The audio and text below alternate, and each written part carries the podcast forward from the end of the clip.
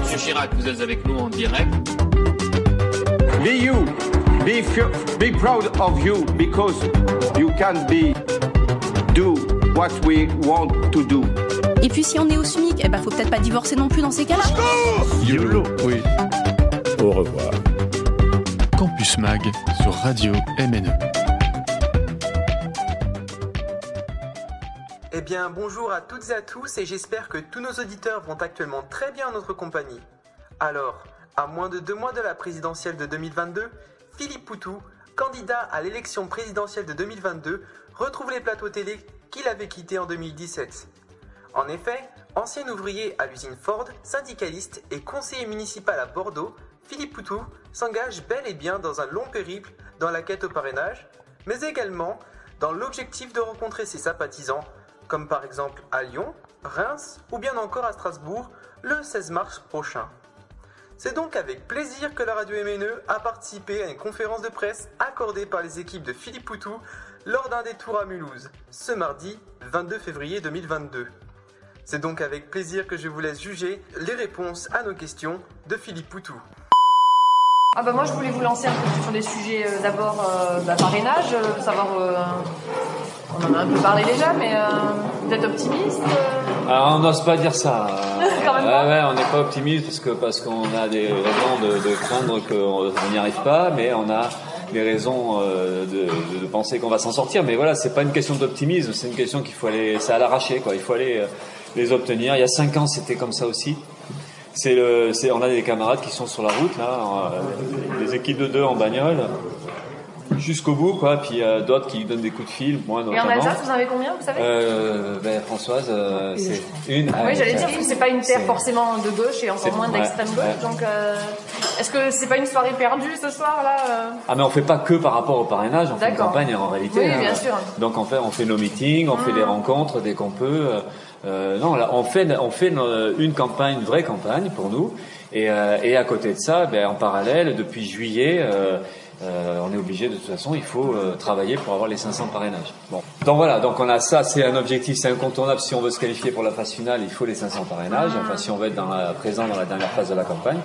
Mais sinon, heureusement, on fait campagne. Sinon, euh, ça serait quand même très frustrant.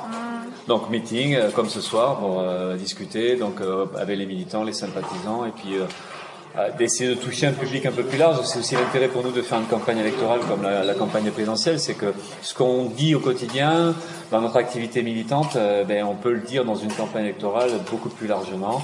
Et, euh, nous, on pense que c'est utile. C'est utile pour, pour, pour, la suite. Alors, on parlait tout à l'heure de la division de la gauche, euh, aujourd'hui plus que jamais. Est-ce que justement le maintien d'une candidature de plus, on va dire, à gauche, est-ce que c'est vraiment aider ou servir la gauche Non, mais la question c'est euh, c'est quelle gauche on de quelle gauche on mhm. discute. Mhm. Et euh, la gauche, enfin la, multiplication des candidatures à gauche, ben, c'est euh, le reflet d'une gauche qui, est, qui a aussi été au pouvoir et qui a renié ses idées, qui a bien trahi, qui a bien déçu. Et quelque part, la gauche, elle est dans un état euh, qu'elle mérite d'avoir. C'est que ça se paye. Mhm. Le problème, c'est que ça, c'est il y a des dégâts collatéraux. Et les dégâts collatéraux, ben, c'est en fait une, une, population de gauche ou un, qui elle est aussi euh, très résignée et croit plus du tout, croit de moins en moins à l'idée qu'on peut s'en sortir collectivement et, et ça donne ça donne des climats euh, politiques qui sont très particuliers. On peut même penser que le, le, climat réactionnaire ou l'extrême droite ou même le, retour de la droite est lié aussi à toutes ces désillusions là.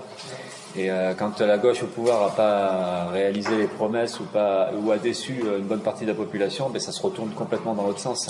Et avec la, crise euh, économique, la pauvreté, la précarité, euh, la rancœur, euh, enfin voilà, il y a un désespoir aussi qui est réel et puis ça donne un climat qui qui est, qui est pas bon du tout. Donc, ben, en fait, quand on a toutes ces, tous ces candidatures de gauche qui étaient ensemble au pouvoir, parce que ah. PS, PC, euh, les Verts, ils ont quand même gouverné ensemble. Bon, ben, à côté de ça, nous, on pense qu'il est fondamental de faire exister ben, une gauche radicale. Et, euh, et, nous, on essaie de, de représenter euh, cette perspective politique-là, de dire oui, il faut construire euh, une gauche militante, une gauche anticapitaliste, une gauche qui discute des luttes et qui, qui, dit, et qui affirme que la perspective pour changer les choses radicalement, ce sont des mobilisations sociales, ce sont des révoltes sociales. On a vu les Gilets jaunes récemment, mais c'est des mouvements de puissance 10 comme cela qu'il faudrait. Euh, une capacité de, de, faire trembler le pouvoir, une capacité de, de même de, faire éclater les institutions et de mettre en place une société beaucoup plus juste et euh, sans oppression, sans exploitation. Et euh, c'est vrai en France, mais dans, dans, la plupart des autres pays de la planète aussi. Hein, mais et euh, c'est cette idée-là que la seule force qui est capable de le faire, ben, c'est pas une élection, c'est euh, une mobilisation populaire. Donc nous, on est là pour essayer de défendre. Une populaire, enfin, vous appelez l'insurrection en quelque sorte. Ah ben ça peut aller jusque là. Mais de toute façon, quand on voit la saloperie du système avec le, niveau de chômage qu'il y a, et puis d'un autre côté des milliardaires qui s'en mettent plein les poches, il y a un moment donné, cette société-là, il va falloir régler les comptes d'une manière peut-être pas si calme que ça, parce que là aujourd'hui, c'est quand même des politiques criminelles qui sont en place à condamner des gens à la pauvreté, au chômage, à la précarité, faire faire que des gens aient moins de 1000 euros par mois pour vivre alors que c'est pas possible et que d'un autre côté on voit bien toutes les richesses qu'il y a et puis comment ça se passe d'une manière assez cynique même, assez indécente. Hein, Aujourd'hui c'est le rapport Oxfam qui qui raconte comment les, les, milliardaires ont capté 236 milliards de plus euh, pendant la crise sanitaire. Des gens qui étaient déjà milliardaires, ils se captent 236 milliards de plus et avec l'évasion fiscale, avec l'explosion des ventes de yachts, euh, de, Ferrari, de Bentley. Euh, moi, je parle pas de l'incendie qu'il y a eu sur le bateau là où il y a 4000 voitures qui ont brûlé vers les États-Unis. Mais, euh, voilà, il y a quelque chose qui est particulièrement scandaleux dans ce système-là. Donc c'est évident qu'il y a à un moment donné la question d'une population qui relève la tête, qui se batte et qui, qui essaie d'imposer ben, la défense de la vie de tout le monde. C'est-à-dire oui, un revenu décent, un emploi, euh, des services publics, euh, services de santé. Euh, enfin, c'est quand même la base, quoi. Là où on voit un gouvernement qui est pris dans les logiques marchandes, n'est même pas capable, pendant la crise sanitaire, de, de, de, de faire qu'il y ait des recrutements dans les hôpitaux, de faire en sorte que même dans les zones rurales, parce qu'on parle des hôpitaux, mais la désertification médicale, c'est une réalité. Il y, a, même parmi les gens non vaccinés, il y a une bonne partie qui n'ont pas accès à la vaccination, n'ont même pas de, de services médicaux à proximité. On peut toujours dire, évidemment, il y a les antivax. Par exemple, ça, c'est pour faire la, réponse à Macron qui, stigmatise les antivax. Ah. Il y a des antivax, c'est sûr, hein, qui sont déterminés, qui veulent pas se vacciner. Nous, on n'est pas d'accord avec ça. Hein. Mais euh, il y a aussi une partie. De... Ouais, mais nous, on est pour la vaccination. Hein. On est pour euh, une campagne de vaccination, et pas que dans les pays riches. On pense qu'il faut lever les brevets et que la vaccination, ça, soit, ça concerne vraiment l'ensemble des populations de la planète. Mais euh, il faut dire aussi que dans les non vaccinés, il y a des gens qui sont isolés, exclus, qui euh, qui savent pas, enfin, qui n'ont pas été informés suffisamment, mais parce qu'en fait, l'état de, des services publics aujourd'hui en France est, est quand même lamentable et bonne partie de la population a, finalement peu accès aux services publics et notamment aux services publics de santé. Ah. Donc c'est aussi ça, c'est comment une société qui est pas capable de répondre au moment où il faut, en mettant des moyens, en, priorisant et en disant bon voilà oui effectivement il faut développer la santé, il faut développer y compris l'éducation nationale parce que les écoles on a vu aussi la, la situation. Donc c'est ça quoi et, euh, c'est ça qu'on essaie de dire et que si ça vient pas tout seul, si, si vraiment par en haut les pouvoirs ils sont pas capables de répondre aux besoins des populations et même des besoins urgents Comment ça peut changer alors? Et on le voit dans l'histoire, et on l'a vu avec les Gilets jaunes, c'est des coups de colère qui permettent de, de, de, rappeler euh, les injustices de la société et de dire oui, mais oui, il y a un truc qui va pas, il va falloir bien que ça change. Et pour que ça change, c'est ça, c'est comment ça peut se faire par en bas, comment la population, elle, à un moment donné, elle relève la tête, elle ose revendiquer, elle ose dire, mais oui, mais nous, on va vivre correctement, il n'y a pas de raison. C'est pour ça que nous, on, pense que ça s'appelle des révoltes. Mmh. Mais donc, vous présentez quand même une élection euh, démocratique. ouais, ouais, D'ailleurs, vous aviez dit que vous feriez que deux, deux tentatives, vous faites quand même une troisième finalement? euh, Ouais, alors là, sur les élections démocratiques, euh, on voit déjà qu'elle n'est pas si démocratique que ça, puisque pour que nous on puisse y aller, euh, ben, il faut aller chercher des parrainages que mhm. les autres partis n'ont pas besoin d'aller chercher, mhm. parce que là il n'y a pas de traitement égalitaire. C'est que Hidalgo qui fait un nuit dans les sondages, elle n'a pas besoin d'aller chercher euh, consigne de parti, elle les a, puisqu'en fait c'est une loi qui favorise les partis qui ont déjà des élus, donc des partis qui sont déjà au pouvoir. Euh, Pécresse 2000 parrainages. Euh, ça sert à rien, mais euh, ils vont prendre tout ce qu'ils peuvent prendre pour faire en sorte que d'autres candidatures ne puissent pas les avoir. Parce qu'en fait, euh, il n'y a malheureusement pas assez pour tout le monde dans la mesure où vous avez vu, c'est à peu près un tiers des élus qui sont prêts à parrainer, les deux tiers ne veulent plus parrainer. Donc on a un système qui est pas du tout démocratique. C'est pas que la loi des parrainages, c'est la loi aussi de l'argent. Quand on a de l'argent, on, on, fait des, des grands meetings avec des moyens techniques et tout ça. C'est remboursé par l'argent public. Euh, nous, on peut pas se permettre ça, on n'a pas d'argent. Et euh, pour être remboursé, il faut déjà être en capacité de dépenser. Euh, voilà, donc du coup, c'est pas une élection qui est si démocratique que ça. Vous avez combien de parrainages? Euh, Officiellement 199. Mais on va dans cette élection-là parce qu'en fait, on se dit, mais il n'y a aucune raison qu'on n'y soit pas. On est un parti politique, même s'il est petit. Euh, on milite au quotidien, on fait de la politique au quotidien, on est investi dans les, dans les luttes, on est mobilisé, on est même, y compris pour certains d'entre nous, investi dans les institutions. Moi, je suis conseiller municipal à Bordeaux. Donc, en fait, on se dit, mais, pourquoi on n'irait pas? Pourquoi on n'aurait pas le droit d'y être? Et, et c'est pas la taille qui détermine finalement la justesse des idées ou la légitimité d'une présentation de la candidature. D'autant qu'on a des candidatures qui représentent en termes de courant politique, pas grand-chose euh, et qui sont là tout le temps. Mhm. Euh, bon, voilà, donc on a notre place. Et, euh, et c'est vrai que nous, l'intérêt qu'il y a, c'est d'aller dans cette élection-là et de discuter ouais, de ce que c'est qu'une société démocratique, à notre avis. Est-ce que la fonction présidentielle, c'est démocratique?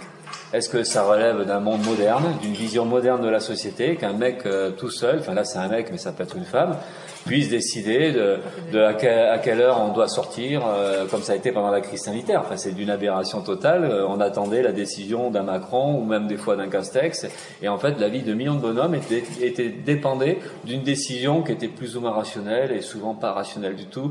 Et, euh, et c'est pour ça que c'est bien aussi d'aller dans cette élection-là et d'expliquer que cette fonction présidentielle, elle est aberrante, elle est antidémocratique et, euh, et de discuter aussi d'une société qu'il serait urgent de réorganiser et de faire en sorte que justement l'économie elle fonctionne au service de la population et pas au service des ultra riches comme c'est le cas aujourd'hui, puisqu'en fait on s'aperçoit que tout le système permet à des riches de. de si vous aviez été président de la République, vous auriez géré cette crise comment alors?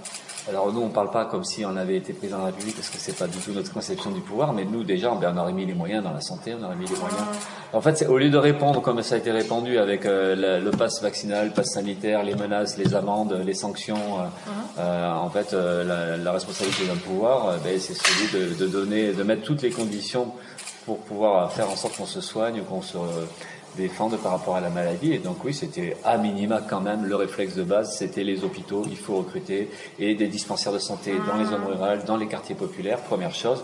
Donc c'est des recrutements. Euh, et puis après, c'est tout, tout, enfin, c'est les services publics en fait, parce qu'on s'aperçoit que dans les moments difficiles, c'est seuls les services publics peuvent permettre à une population d'avoir accès à des besoins fondamentaux. Donc c'est la question alimentaire aussi. Hein. La jeunesse étudiante a, eu des gros problèmes euh, du point de vue du logement, du point de vue de l'alimentation, et c'est à faire des files d'attente euh, à la banque alimentaire ou au resto du cœur, il y avait un truc complètement aberrant. Quoi. Donc euh, du coup là aussi, comment on met en place un service public de l'alimentation qui permette à la, bah, là c'est la jeunesse, mais on peut l'étendre aussi à l'ensemble de la population, d'avoir une garantie de pouvoir manger normalement. Euh, donc c'est ces choses-là qui n'ont pas eu lieu. Donc on a assisté à des scènes pendant. C'est des choix politiques. Vous financez ça comment Parce qu'eux ils mettent l'argent ailleurs que là-dedans. vous vous financeriez ça comment mais, euh, en, prenant l'argent là où il se trouve. Mhm. Voilà, quand on voit que les milliards, les 43 milliardaires français ont réussi à capter. Ça c'est l'Oxfam, c'est même pas une organisation révolutionnaire. 236 milliards, et l'Oxfam explique que ces 236 milliards-là, c'est les aides publiques qui ont été captées par les milliardaires, les plans d'aide qui ont été captés par les grosses entreprises, par les plus riches. Donc 236 milliards, pour vous dire un petit truc euh, assez facile, c'est trois fois le budget de l'hôpital. Donc euh, si les milliardaires, ils n'ont pas ces 236 milliards, ils en ont 250 autres déjà entre, euh, dans leur coffre-fort, puisqu'en fait, ils ont doublé leur fortune. Et nous, on trouve que c'est complètement injustifiable. Et ce système-là, à partir du moment où il est capable de faire ça, oui, ça pose le problème de le renverser, enfin, de, faire autre chose. Alors on n'a pas la force aujourd'hui, mais euh, il est évident que des solutions techniques, euh, elles existent. Et donc c'est ça qu'il faut qu'on arrive à, mettre en évidence, plutôt que de voir cette course de politicards, de droite, de gauche, à reprendre toujours un peu les mêmes recettes. Et euh, quand ça discute salaire, parce qu'ils sont un peu obligés de discuter salaire, bah, ils vont dire ah oui, mais on pourrait un peu augmenter tout ça, sans jamais remettre en cause l'ordre tel qu'il est. Euh, et c'est ça qu'on essaie de faire, euh, de, de, défendre. Et on voit aussi à côté de ça, à côté de cette euh, justice du système et de l'aggravation de l'injustice, on voit aussi une forme de violence de la société qui s'installe. Et cette violence-là, ben, c'est évidemment la pauvreté, d'une part, hein, la, difficulté ou les souffrances sociales. les suicides des paysans, les suicides au travail, enfin, on voit un peu aussi une situation qui s'installe, un travail qui abîme les gens. Mais à côté de tout ça, on voit aussi les aspects répressifs qui se renforcent. Et c'est logique, d'une certaine manière. Parce que quand une société aggrave les inégalités, il y a des risques de contestation, des risques d'exclusion sociale. La seule façon d'y répondre pour le pouvoir, c'est d'essayer ben, d'étouffer tout ça. Et on l'a vu avec les Gilets jaunes. Ça a été d'une violence euh, inouïe. Et c'est une manière d'essayer d'intimider, de calmer, en frappant fort, c'est de dire taisez-vous, taisez-vous, ce système-là, ça va être comme ça. Et, et, nous, la police, ou nous, la justice, on est là pour maintenir cet ordre-là. Et euh, ça montre euh, comment peut, peut, évoluer la société. Et nous, on pense qu'aujourd'hui, il y a un danger d'une société beaucoup plus violente, une société qui se policiarise, une société qui se militarise, et une société qui devient de moins en moins démocratique et de plus en plus autoritaire. Et on le voit avec toutes les lois liberticides. Mais le processus qui est en France, c'est un processus qui existe dans d'autres pays. C'est un peu contradictoire parce que vous disiez tout à l'heure que vous appeliez en quelque sorte euh, les populations à se révolter. Ouais. Et après, vous, vous regrettez que les institutions essayent de réprimer ces révoltes Non, on ne regrette pas, on constate. Oui, on constate qu'il y a une logique de répression et que ça va aller beaucoup plus loin. Et qu'aujourd'hui. La, violence, euh, la violence, quand elle vient d'un côté, forcément, elle est répliquée. Ah ben, quand il y a une, une violence de, de l'oppresseur, euh, la seule réponse, c'est la violence de Oui, l'opprimé. et après, l'oppresseur est encore plus violent, il sort les armes. Et Non, ben, mais ça c'est votre théorie, ça. Mais Bah, là, je vous explique, vous pouvez commenter ce que nous on explique, mais voilà, on défend ça. Ouais, effectivement, nous on est pour l'idée de la révolte, bien sûr. De toute façon, aujourd'hui, il y a un écrasement des populations. Euh, aujourd'hui, même la France soutient les dictatures en Afrique, soutient, vend des armes à des pires régimes terroristes comme l'Arabie Saoudite, le Qatar. Donc, il y a un moment donné, se pose quand même raisonnablement la question est-ce que ce système-là, il n'est pas dangereux pour l'humanité? Et là, on n'a pas parlé de la question environnementale. Parce que là, venir. parce que là, ils se moquent complètement de la planète, parce que les Total et compagnie, ils en ont rien à cirer. Rien ne change dans la politique des multinationales. Gazprom, China Energy, Aramco, euh, avec Total, les banques qui continuent à investir comme avant euh, dans les projets euh, hyper polluants. Ça, ça ne change rien. Donc on est dans une planète, mais une planète en danger parce que les logiques capitalistes n'en ont rien à cirer de ça. Et elles ont aussi peu à cirer des droits humains. et là, on peut parler des migrants que de la planète elle-même. Cette violence de la société, elle justifie au moins une critique quand même de ce système-là, et, euh, et qu'il y ait au moins la possibilité de le critiquer, ce système-là, dans une élection présidentielle. Et la critique du système, elle pose le problème de quelle perspective alors? Si ce système, il est capable d'amener la planète à la catastrophe, si le système, il est capable de laisser mourir autant de gens que ça en mer Méditerranée, record atteint l'année dernière, en nombre de noyés dans la Méditerranée, pendant ce temps-là, l'Europe signe des accords avec la Libye pour garder les dans des camps où il y a des viols, où il y a des, tueries. C'est quand même l'Europe qui, qui signe des accords avec la Libye. Donc euh, c'est pour ça que ce système-là, cette société-là, euh, est-ce qu'il n'est pas légitime de la critiquer? Est-ce qu'il n'est pas légitime de se poser la question de comment ça peut changer vraiment? Ou alors est-ce qu'on tolère ça et qu'on se dit bon ben finalement pourquoi pas? Et nous on fait partie de ces et ceux qui pensons que ce système-là il est critiquable et il est condamnable. Donc, cette et, troisième et, euh, candidature, c'est pour critiquer le système non, on a fait ça les trois les, les fois d'avant. Oui, oui, non, mais Voilà. vous avez maintenu votre candidature alors que vous avez dit que vous en feriez que deux au départ. Ah, mais Par- ça, c'est, alors la question personnelle, Oui. ça c'est autre chose. C'est qu'en fait, le parti, il désigne une candidature. Moi, j'aurais préféré ne pas être candidat ce coup-ci, parce que c'est un boulot militant très particulier, très prenant, et, euh, et donc, mais sauf que la question des parrainages, la crise sanitaire et le climat politique actuel fait que les camarades, en majorité, ont pensé qu'il valait mieux un visage connu. Mm. Voilà, parce que quand vous voyez la difficulté qu'on a à récupérer les parrainages, quand vous voyez tous les discours qu'il y a, mais vous êtes petit, mais que ce que vous faites là, partez, machin et tout ça, vous vous rendez bien compte que si c'était une camarade, si on voulait mettre une camarade, si c'était une camarade qui n'était pas connue, la difficulté, elle était multipliée par 10. D'accord. Donc du coup, on essaie de répondre aux difficultés auxquelles on est confronté, par les, on essaie de pas trop se compliquer la vie. Et donc c'est un nouveau mois, effectivement, euh, alors que c'était prévu que ce soit pas moi et que ça aurait été. D'accord. Voilà, c'est pour ces raisons-là. Et euh, on n'est pas dans l'idée que heureusement il y a Poutou, machin. C'est, euh, c'est que on essaie de trouver des solutions collectivement qui soient les, les, les, les mieux pour nous et les plus pratiques euh, pour arriver à se sortir de, des pièges. Moi, je voulais savoir, est-ce qu'il y a des différences entre cette euh, élection présidentielle, cette campagne présidentielle que vous êtes en train de faire et les deux précédentes? Est-ce que le climat est un petit peu différent? Ouais, alors c'est oui et non la réponse parce que c'est en fait on est dans un système qui est le même qui s'aggrave au fil des années. Et on peut penser à ce qu'on disait a longtemps euh, il y a quand il y a urgence il y a urgence. Après on s'aperçoit que les années passent et en fait il y a urgence de chez urgence. En fait les choses s'aggravent. Mais c'est vrai que ce coup-ci il y a quelque chose de peut-être de qualitativement un peu différent Euh, il n'y a pas que l'aggravation progressive de la situation, hein, euh, parce que là, quand je parle d'aggravation, c'est si on compte le nombre de chômeurs, si on compte le niveau de, pauvreté, toutes ces choses-là, tout, tout, euh, tout s'aggrave, la question du logement, la question de la santé, tout s'aggrave. Mais là, c'est vrai qu'on est dans un climat euh, bien dominé par les idées réactionnaires. Là, on a deux grosses candidatures d'extrême droite. hein. Avant, on en avait qu'une. hein. On avait le Front National ou le, le- ou le Rassemblement National. Là, maintenant, on a un Zemmour qui arrive avec un discours, mais alors complètement... euh, Enfin, tout est permis. Euh, la haine des autres, euh, même euh, il est condamné parce qu'il a traité les MNA de, de- voyous et de, barbares et tout ça. Il dit lui-même au lendemain, moi cette phrase-là, et alors il la répète pas parce que s'il la répète, il repasse au tribunal, mais il dit moi ce que j'ai dit là, ben, je peux, je le redirai. Voilà, on en est là avec des gens qui disent n'importe quoi sur l'histoire, sur Pétain, sur machin. Et donc ce discours fasciste, il est euh, aujourd'hui, euh, c'est un discours, mais ceci dit pas qu'un discours, parce qu'il y a des, petits groupes de nazillons en France, dans certaines villes, euh, qui, passent à l'acte. Hein. Hein, il y a des violences caractérisées contre les migrants, contre les femmes, contre les homosexuels, contre les LGBTI. C'est des réalités aujourd'hui. Hein. Il y a Lyon, Montpellier, Lille, où il y a des violences qui sont réelles. D'ailleurs, le gouvernement est un peu obligé des fois d'intervenir et de dissoudre quelques organisations qui sont d'extrême droite ou fascistes. Donc il y a quelque chose qui est en train de passer à l'acte. Et puis après, on sait que tout ça, ça prépare des choses euh, pas très bonnes quand même. Hein. euh, donc nous, on pense qu'il y a un danger de ce côté-là. Donc c'est peut-être le côté qui est un peu nouveau, où on pense qu'il y a un danger réel aujourd'hui. On ne sait pas euh, à court terme, à moyen terme, à long terme, mais on pense qu'il y, a quelque chose qui peut se passer de très grave rapidement. De toute façon, Orban en Hongrie ou bah, Bolsonaro au Brésil, il y a eu Trump aux États-Unis. On voit bien que des choses peuvent se passer de manière qualitative, donc il y a un danger euh, qui est réel. Donc c'est peut-être ça qui fait qu'il y a une campagne qui nous apparaît pour nous plus euh, particulière à, avec ces, questions-là.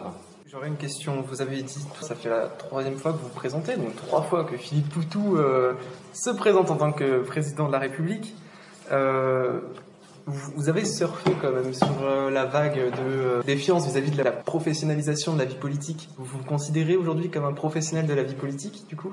Il faut être payé pour être professionnalisé dans la vie politique. Tu vois, euh, donc nous, on est des militants. Mm. Une fois que l'élection est finie, euh, je suis plus candidat. C'est voilà. Donc dans la professionnalisation, c'est les mandats, c'est l'accumulation des mandats, c'est s'installer dans le pouvoir. Dans la vie politique, c'est pas du tout le cas pour nous. Voilà. Donc c'est une mission militante très particulière, puisque effectivement, c'est ma gueule sur les affiches, c'est moi qui suis sur les plateaux. Donc, mais c'est une c'est une situation qui a rien à voir avec euh, la professionnalisation de la politique. Vous avez quand même refusé votre indemnité à Bordeaux?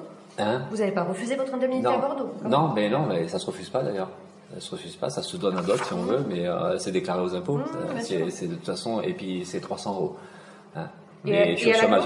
Hein? Et à l'agglomération? C'est 900, donc c'est 1200 euros, euh, et je suis au chômage, donc euh, je ne cumule avec rien d'autre.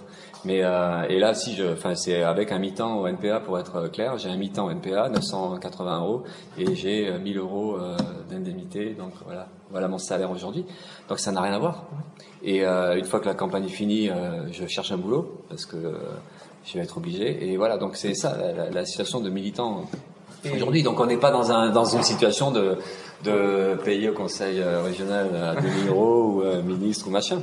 Mais euh, mais on n'est pas contre la rémunération des, politiciens, enfin des, hommes qui ont ou des femmes qui ont des responsabilités politiques. Nous, ce qu'on dit, c'est qu'il devrait y avoir une rémunération qui soit en lien avec la moyenne des salaires de, de, des salariés. On pense que autour de 2000 euros, parce que nous, on fixe le SMIC à 1800, 2000 euros, enfin le SMIC qui permettrait euh, qui serait raisonnable, c'est-à-dire qui permettrait de vivre correctement, on le fixe à 1800, 2000 euros et nous on dit, ben voilà, un élu de, de la République, euh, il devrait avoir une rémunération qui correspond à la moyenne des salaires, ce qui paraît logique, qu'on ne soit pas surpayé par rapport au reste de la population, parce qu'à la limite c'est un travail comme un autre. Hein. Et on est pour qu'il y ait des gens qui soient euh, qui soient dédiés, euh, dont l'activité soit dédiée à ça, parce que c'est un peu comme partout, hein, il faut des responsables qui, enfin, mais que ça tourne et, et euh, que ça permette pas de s'installer et d'avoir des conditions de vie qui n'ont plus rien à voir avec euh, celui de la population. D'ailleurs, vous avez dit euh, en 2017, vous ne souhaitez pas incarner la figure présidentielle entre l'homme qui rencontre ouais. le peuple. Aujourd'hui, à quoi ressemblerait la France, les institutions, si on changerait de république?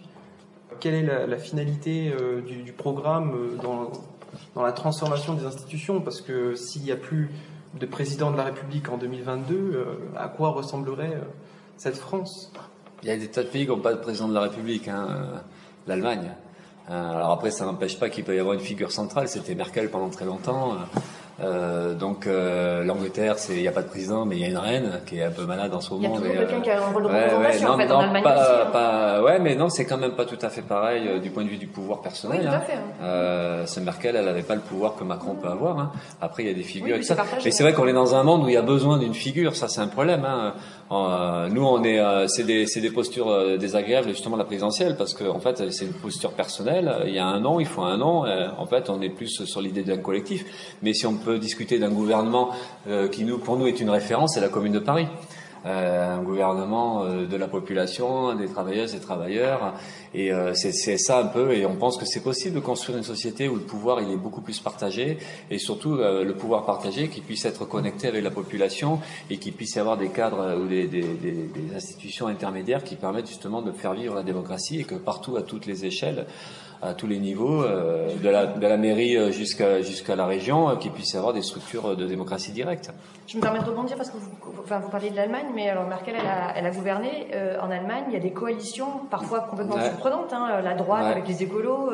Vous, vous seriez prêt à partager le pouvoir comme ça avec des gens de droite ou, non, mais nous, on discute d'un pouvoir de la population. Oui, non, je sais bien, mais pas les, parce que, prenez l'Allemagne en exemple, c'est pour ça que ouais, non, mais c'est les partis politiques, de toute façon, sont tous liés aux classes possédantes, aux classes dirigeantes. C'est aussi ça le problème de la vie politique, c'est qu'il n'y a pas un parti des travailleurs qui a le pouvoir, ça n'existe pas, nulle part.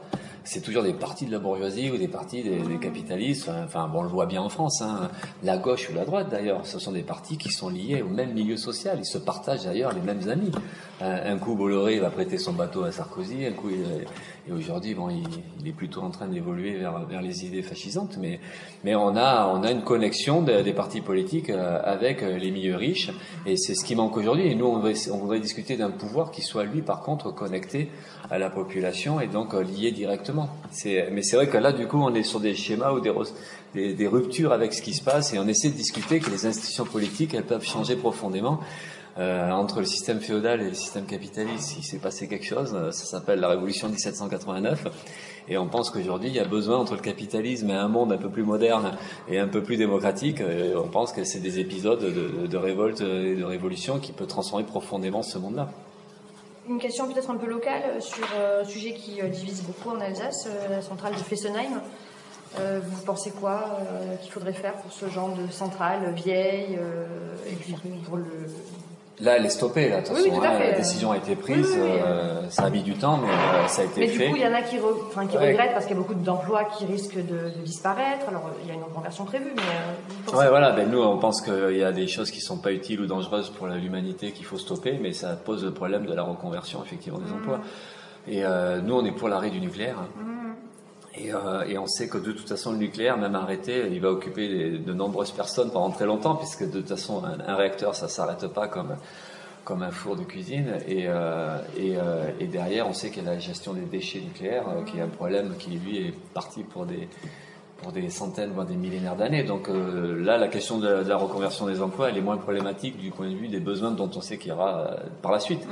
Mais c'est vrai qu'en règle générale, c'est ça. Mais nous, par exemple, on est, on est contre la fabrication des armes. Donc euh, du coup, si on décide qu'on ne fabrique plus des armes pour faire la guerre euh, contre les peuples, euh, ça suppose que, ben, que deviennent les salariés de l'armement et on n'est pas pour qu'ils soient jetés à la rue. Donc ça mmh. pose euh, la question de, c'est là aussi la démocratie, c'est comment la population elle pourrait décider d'une économie où voilà qu'est-ce qu'il y a besoin de faire?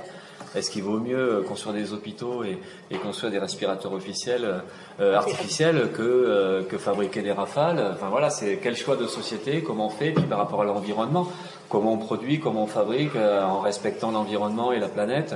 Et euh, donc on sait qu'à travers toutes ces discussions-là, on a largement l'occasion de reconvertir des emplois et même euh, euh, sur certains thèmes de, produire beaucoup plus d'emplois, puisque les besoins sont relativement importants sur ce qui concerne les dégâts environnementaux.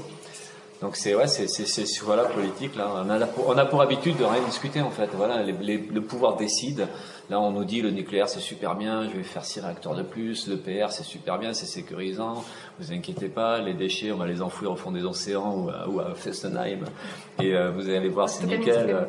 Et euh, en fait, euh, on se dit bon, à un moment donné, vu ce qu'ils ont fait par le passé, quelle garantie on a que tout ça c'est et puis regardez, on vend des rafales à l'Égypte, super, ou à l'Indonésie, super, euh, ou à l'Arabie Saoudite, et puis derrière, l'Arabie Saoudite, elle massacre le peuple yéménite. Voilà. Euh. Et vous, vous proposez quoi alors pour l'énergie? On pense qu'il faut un service public de l'énergie. Euh, sous contrôle public, enfin sous contrôle des salariés de la population, parce qu'on voit que quand l'énergie entre les mains des logiques capitalistes, eh ça donne qu'en fait, eux, ils raisonnent profit total. Eh ils sont contents, ils ont 15 milliards. 15 milliards, la moitié distribuée aux actionnaires. Maintenant, il y a un problème, quoi, se faire autant d'argent sur, euh, sur les, les, énergies, en plus des énergies qui ont, qui ont tendance à plutôt détruire la planète. Et donc, à un moment donné, il faut leur enlever les moyens de nuire. S'ils font n'importe quoi, il faut reprendre le contrôle. quel type d'énergie ah ben nous on est à la fois contre le nucléaire, euh, vous l'avez compris, on est contre les énergies fossiles, ça, mais ça c'est un peu tout le monde qui, qui le dit. Après c'est les énergies renouvelables, mais on sait que ça suffit pas de discuter juste d'une énergie qui remplace une autre, parce que les énergies renouvelables, euh, l'éolien, la marée motrice, enfin toutes les énergies ou le solaire, on sait que ça n'a pas la capacité de production que peut avoir le nucléaire. Encore qu'il faut relativiser, parce que la, France est, euh, produit beaucoup d'énergie d'origine nucléaire.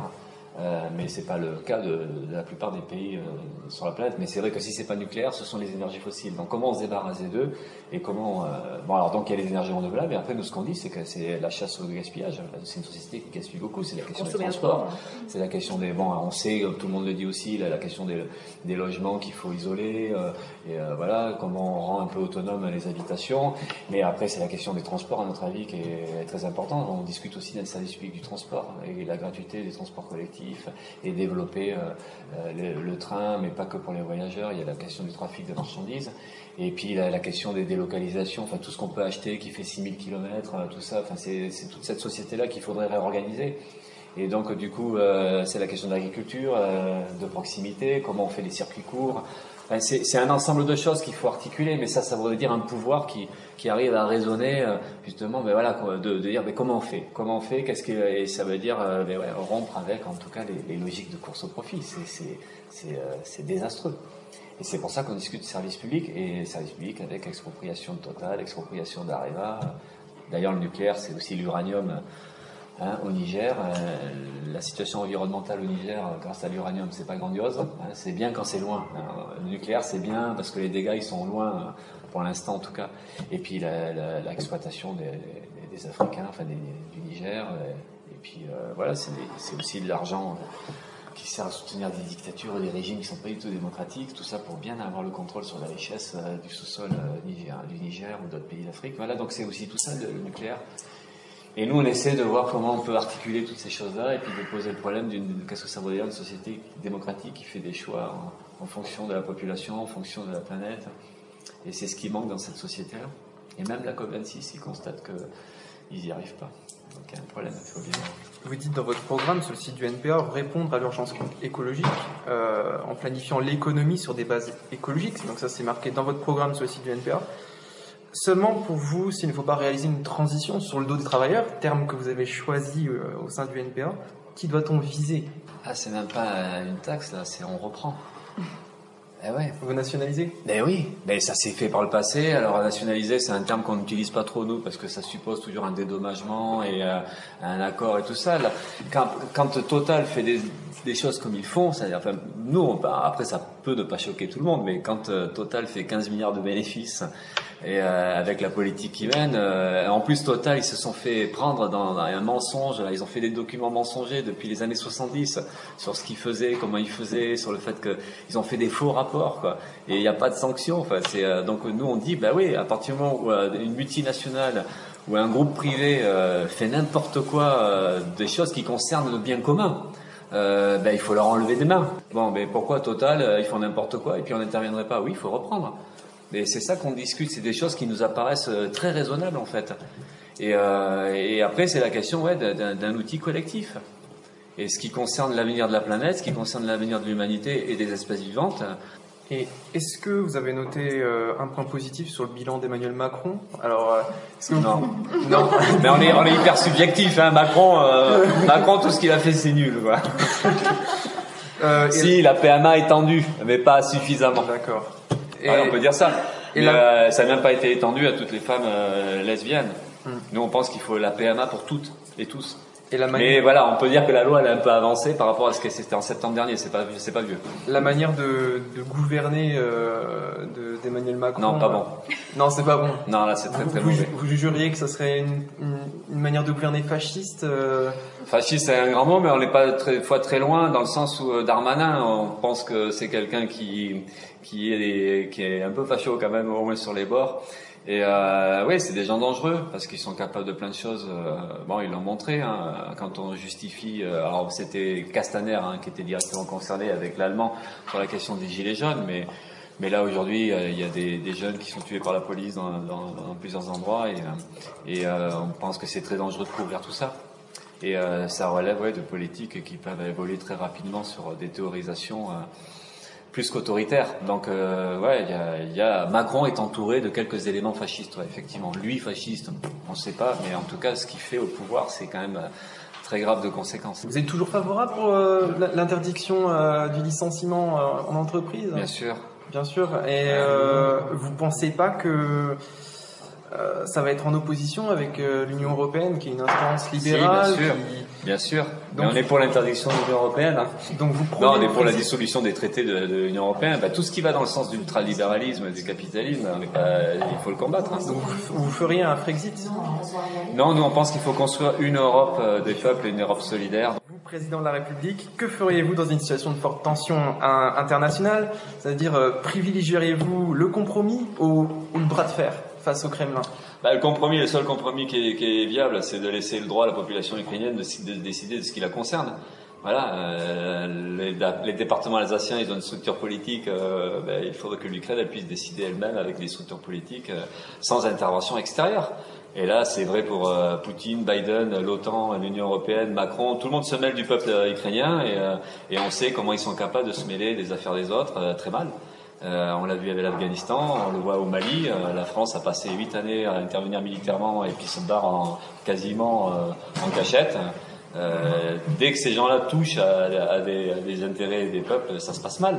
Donc euh, là, ouais, là, là, ce, qui, ce qui se passe en- dans la population ukrainienne, mais c'est compliqué aussi, c'est que c'est comment ils se défendent, comment ils essaient de, de se mobiliser contre la guerre de part et d'autre, et comment ils arrivent à, bah, à se défendre et à pas se faire trop piéger, euh, entourés de tous ces impérialismes-là.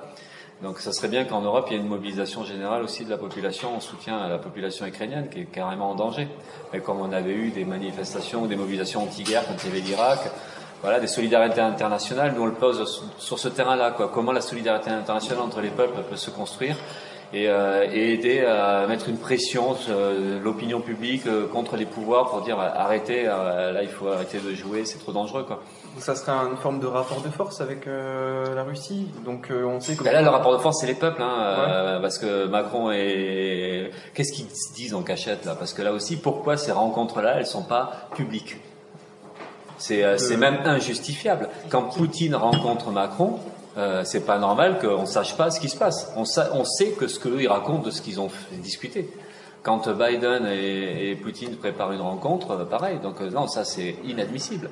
Donc ça montre que les ce qu'ils discutent, ça correspond pas. Au... Si c'est pas public, c'est que ça ne peut pas l'être. Si ça peut pas l'être, c'est qu'il y a des intérêts particuliers et qu'en fait ils nous racontent des histoires quand ils discutent que c'est au nom du peuple ukrainien. En tout cas, c'est au nom des intérêts stratégiques, gazéoduc et compagnie, parce qu'on sait que le gaz c'est un intérêt stratégique économique. Voilà. Sur la partie, on va dire, jeunesse, beaucoup de candidats ont, ont proposé euh, des mesures en faveur euh, des jeunes, comme Jean-Luc Mélenchon, avec une, une allocation d'études de 1063 euros. Donc vous, Philippe Poutou, euh, que proposez-vous pour les jeunes qui doivent parfois travailler jusqu'à 20 heures par semaine pour assurer leurs besoins quotidiens?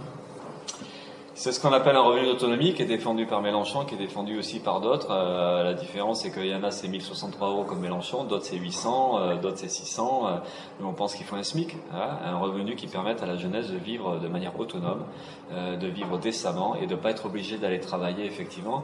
Et parce qu'en fait, il y a une inégalité profonde dans l'accès à l'étude, parce que les jeunes des milieux riches n'ont pas besoin de travailler et donc vont pouvoir étudier dans des conditions plutôt correct, pas complètement correct parce que la fac se désagrège quand même assez sérieusement et il y a, plus les choix et les moyens qu'il y avait avant, euh, enfin à un moment donné de pouvoir étudier. Mais par contre les milieux populaires, ou en tout cas les jeunes issus des milieux populaires, ils sont souvent obligés d'aller travailler. Et la seule façon de ne pas être obligé d'aller travailler, c'est qu'ils aient un revenu d'autonomie. Et nous, on le fixe pas au niveau du seuil de pauvreté parce que 1063 euros, c'est le seuil de pauvreté. Donc c'est en fait un 1063 euros, ben, ça dépend. Il y a des moments où on peut s'en sortir, mais il y a des moments où on pourra pas s'en sortir parce que ça dépendra de si on a un logement étudiant ou si on a un logement à 600 euros, 700 euros en centre-ville. Euh, ça dépend de plein de choses. Et puis donc du coup, il faut préserver effectivement les, les jeunes. Et donc de 18 à 25 ans, on est pour un revenu d'autonomie qu'on fixe très haut, nous. Alors après, derrière, hein, c'est euh, une question de réorganisation de la société aussi, de répartition des richesses un peu différentes et de mettre en place euh, une sorte de sécurité sociale beaucoup plus généralisée qui permet justement de répondre à ces problèmes-là. Donc comment on permet à la fois la rémunération, enfin le revenu d'autonomie, mais c'est aussi euh, la présence des services publics parce que c'est pas juste une histoire de salaire. Si la fac est gratuite, c'est déjà mieux que quand elle est payante. Si les logements sont bloqués à 300 euros par mois, c'est quand même mieux quand c'est 600 ou 800 euros. Hein, si l'accès à la santé est vraiment gratuit pour les jeunes, même si quand on est jeune, on a moins besoin d'un hôpital qu'un vieux, mais a priori en tout cas, euh, voilà. Mais plus il y a de services publics, plus il y a un accès qui permet, euh, plus il y a des structures qui permettent l'accès aux besoins fondamentaux de la vie, euh, plus le revenu est relatif en fait, est à relativiser. Donc c'est toutes ces choses-là qu'on essaie de discuter. C'est que c'est pas juste une histoire de revenus, c'est aussi euh, des structures qui permettent euh, aux jeunes, notamment, mais on peut dire à toute la population, de pouvoir euh, vivre dans des conditions décentes. D'ailleurs, si vous n'accédez pas au, au second tour euh, de l'élection C'est une présidentielle- hypothèse. C'est une hypothèse. C'est pour une hypothèse. En en admettant qu'on n'arrive pas au second tour. hein. Donc vous êtes crédité aujourd'hui euh, Non, c'est bon, entre- sais. entre 1 et 1,5 euh, Donc euh, seriez-vous prêt, par exemple, à, à soutenir Jean-Luc Mélenchon Pour le deuxième tour? Oui, pour le deuxième tour. Sûrement. Sûrement. ouais. Bah ouais, ça paraît, ça paraît, euh, enfin complètement euh, logique. Euh, si c'est Macron contre Mélenchon, euh, pas, on n'a pas discuté de ça parce que le premier tour est pas fait. Mais là, je vais pas, je vais pas vous dire, on vous répondra au second tour. Mais c'est vrai que ça paraît logique. On sera pas, on n'aura pas une entière confiance dans Mélenchon, mais c'est évident que euh, face à, si c'est Macron, on n'a vraiment pas envie que Macron refasse 5 ans. Euh, et puis si c'est euh, Le Pen, on n'a surtout pas envie que ce soit elle. Si c'est Pécresse, on vraiment pas envie que ce soit elle. Et si c'est euh, l'autre Zemmour, là, là, voilà. Donc du coup, effectivement, Mélenchon, mais avec l'idée, un peu comme au Chili d'ailleurs. Hein, le Chili, c'est le candidat de gauche qui a gagné parce qu'il y a une mobilisation antifasciste, hein, parce qu'en face c'était un vrai fasciste qui se présentait, et il y a beaucoup de méfiance envers le candidat de gauche aussi. Mais comment euh, comment euh, se débarrasser de l'ennemi et essayer après derrière de, de mettre la pression sur euh, sur, sur la candidature qui a a priori, en tout cas, a un programme qui correspond un peu mieux à, à ce qu'on souhaiterait. Donc oui, moi ça me paraît évident. Euh, merci Philippe Poutou pour avoir répondu à ces questions. Campus Mag Je traverse la rue, je vous en trouve. sur Radio MNE.